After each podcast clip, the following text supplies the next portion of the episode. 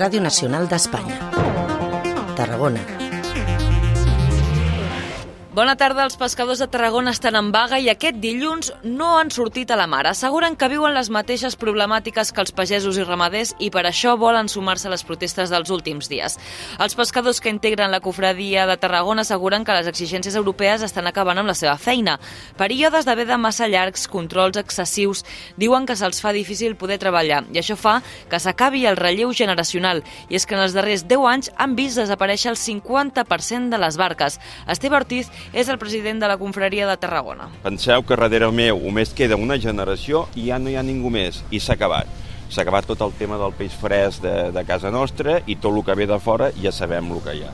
A la protesta s'hi han unit les confradies de Cambrils, Torredembarra i la de les Cases d'Alcanar. A més d'una cinquantena de pescadors de la província han anat aquest dilluns a Madrid a protestar davant del Ministeri. Mentrestant, continua el, el judici a l'Audiència de Tarragona contra l'exgerent del Patronat de Turisme de l'Espluga de Francolí per un suposat delicte d'agressió sexual continuada a una treballadora. Avui han declarat diverses companyes de feina de l'agressor i la seva exdona. Totes han negat haver patit agressions sexuals o comportaments masclistes per part de l'acusat. També han declarat dues pèrits, una de la defensa i una de la Fiscalia. Les dues descarten trastorns psicopatològics i destaquen una actitud defensiva i molt tranquil·la de l'acusat. La víctima i la seva mare van declarar fa dues setmanes, la víctima ho va fer a porta tancada. Els fets haurien ocorregut entre els anys 2015 i 2016, quan, segons l'escrit de la Fiscalia, l'acusat hauria aprofitat la seva posició de superioritat laboral per haver mantingut relacions sexuals no consentides amb la víctima al mateix lloc de treball i utilitzant la força física. També reflecteix l'escrit que s'aprofitava de la situació de vulnerabilitat de la víctima que pateix una deficiència visual del 100%. Per tot això, la Fiscalia com l'acusació particular demanen per l'acusat una pena de 18 anys de presó i més de 8 de llibertat vigilada. A més, se li reclama tant a l'acusat com a l'Ajuntament de l'Espluga, com a responsable civil subsidiari, una indemnització de 50.000 euros. Més coses. El projecte del Hard Rock, que s'hauria de construir a Vilaseca, continua sent l'escull entre els partits polítics al Parlament per aprovar els pressupostos. La portaveu d'Esquerra Republicana, Raquel Sanz, diu que el moment del sí o no al Hard Rock ja va passar. I va haver un suport majoritari del Parlament de Catalunya al voltant d'aquest projecte, i va haver un suport territorial majoritari al voltant d'aquest projecte.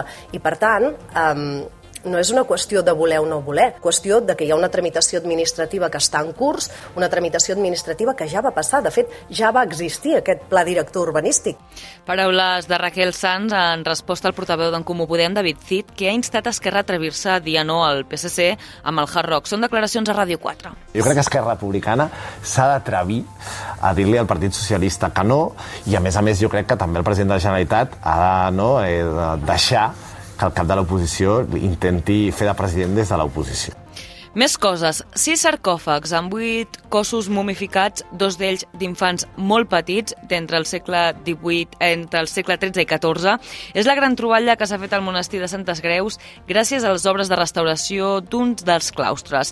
Ara els científics poden estudiar quins eren els sistemes d'enterrament de la noblesa medieval catalana i els rituals funeraris associats, Judit Huerta. Les restes funeràries intactes s'han trobat a l'interior de sis sarcòfags de la galeria nord del claustre.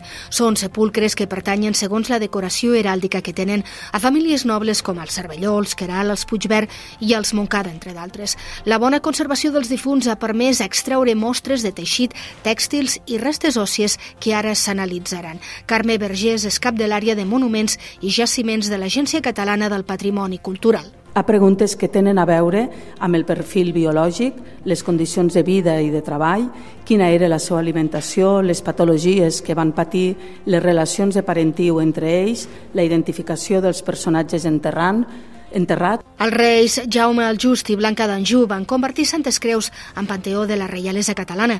Es coneixia l'existència de diversos sepulcres de la noblesa catalana de l'època, però es pensava que la desamortització de Mendizábal els havia remogut i no hi havia cossos a l'interior. A tot el monestir hi ha una dotzena de sarcòfags més sense obrir. S'han fet endoscòpies a l'interior i s'ha vist que també hi ha restes humanes. Gràcies, Judit. I un últim apunt. Protecció Civil ha activat l'alerta del Pla Bencat per raig ratxes superiors als 90 km per hora demà i dimecres al Pirineu, al Prepirineu, l'Alt i el Baix Empordà i també a les Terres de l'Ebre. I això és tot per part nostra. Més informació, aquesta sintonia i el portal web rtv.es. Molt bona tarda.